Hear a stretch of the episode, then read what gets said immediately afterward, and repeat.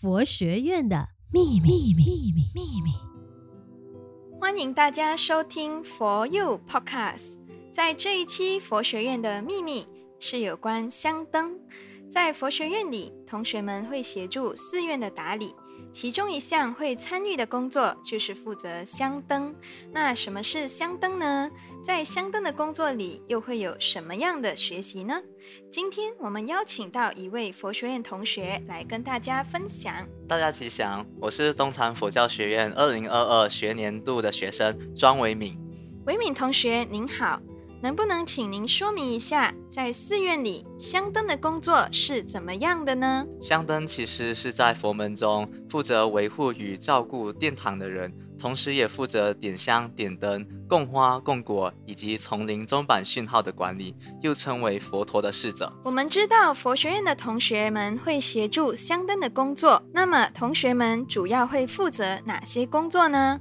我们在佛学院的香灯轮组呢，主要负责准备大雄宝殿里的早晚课诵的进行，所以在诵经之前，就会预先摆放好法器人员的拜垫、经架、课诵本和法器。早课即将开始之前，我们也会准备供饭、供水、点灯、上香。打板等等，确保早课的顺利进行。听起来香灯的工作会有很多细节的部分，也不是那么容易。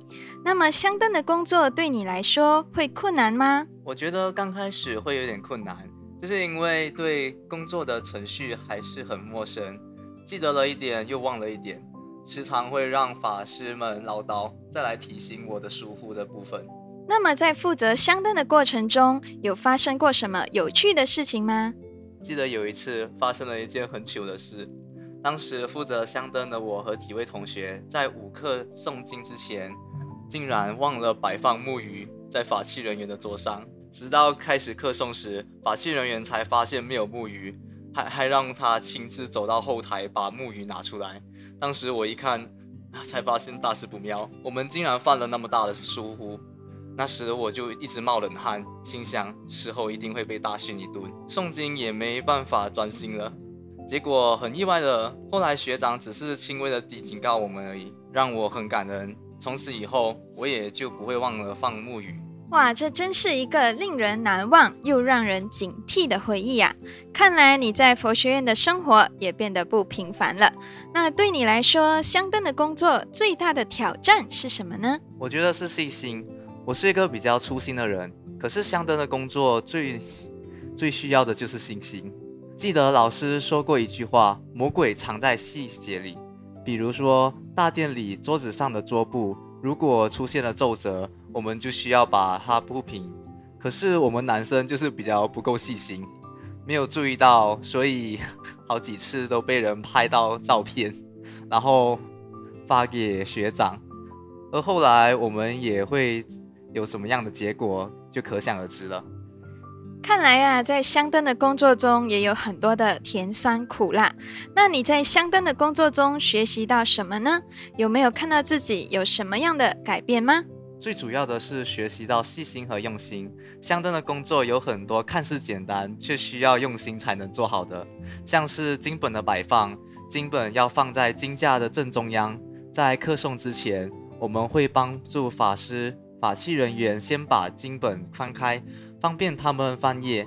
还有，如果把经本放在桌子上，是不能超出桌子的边缘的，不然的话，听说护法菩萨会来顶着经本，以防止它掉下来。这些细节都在训练自己的细心和用心，让我从原本的粗心大意变得更加的注意细节，为我自己的改变感到开心。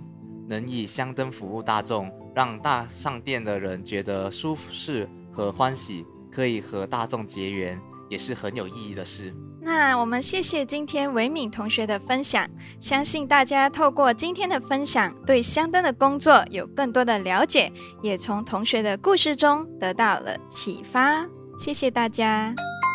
马来西亚佛光山东禅佛教学院全年招生中，东禅佛教学院为佛教培养师资人才、领袖人才以及专业人才。欢迎十八到三十六岁的社会大专未婚青年，一起为佛教奉献力量，为社会注入一股清流，找到生命的价值。